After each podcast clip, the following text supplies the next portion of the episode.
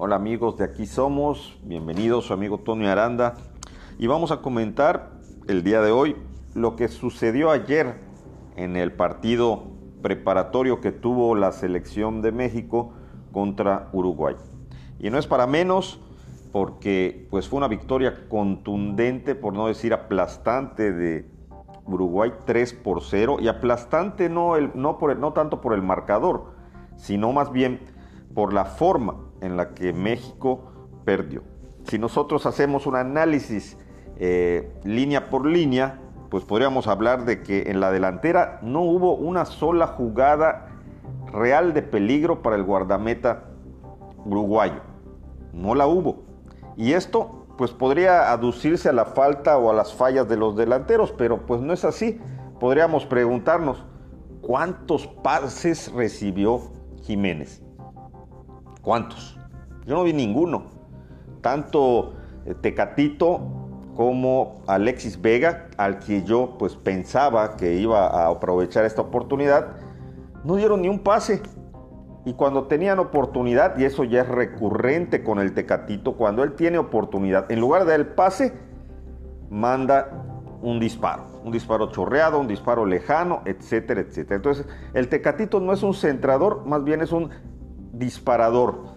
Y pues de esa manera el centro delantero pues nunca va a tener jugadas de gol. Y se veía, se notaba la desesperación de Raúl Jiménez que tenía que bajar hasta más atrás de la media cancha para hacerse sus propias jugadas, dos o tres de ellas que tampoco fructificaron.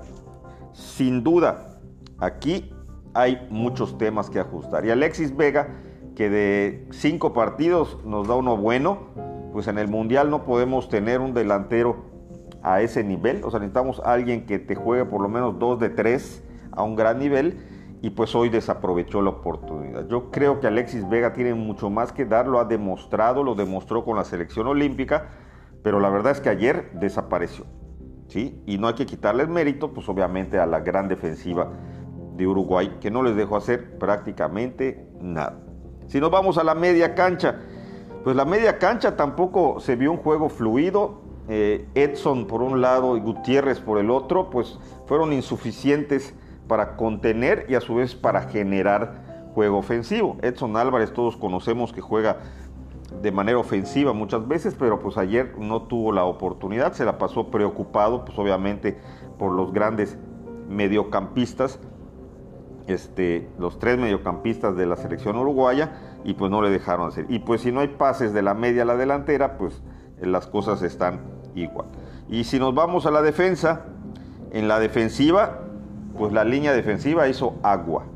Ahí realmente eh, César Montes, que podríamos decir que es el titular de la defensiva, y Jorge Sánchez de una lateral, pero por el otro lado también Angulo este, desaprovechó esta oportunidad. Estaban jugando como si fuera un partido más y no como si de eso dependiera de que fueran a Qatar y entonces realmente tampoco la defensiva, muy mal, muy mal en el primer este, gol, no marcaron y en el segundo dejaron disparar de, manera lejana y pues no y, no decir del tercer gol. Entonces realmente la defensiva pues sí dejó mucho que desear. Eh, también se requieren ajustes en todos los sentidos y el planteamiento del técnico pues con este 5 2-3, pues que no funcionó en lo absoluto. O sea, eso le va a quedar claro y como bien decían en los comentarios, seguramente nunca, lo va, nunca más los va a utilizar como una formación de inicio.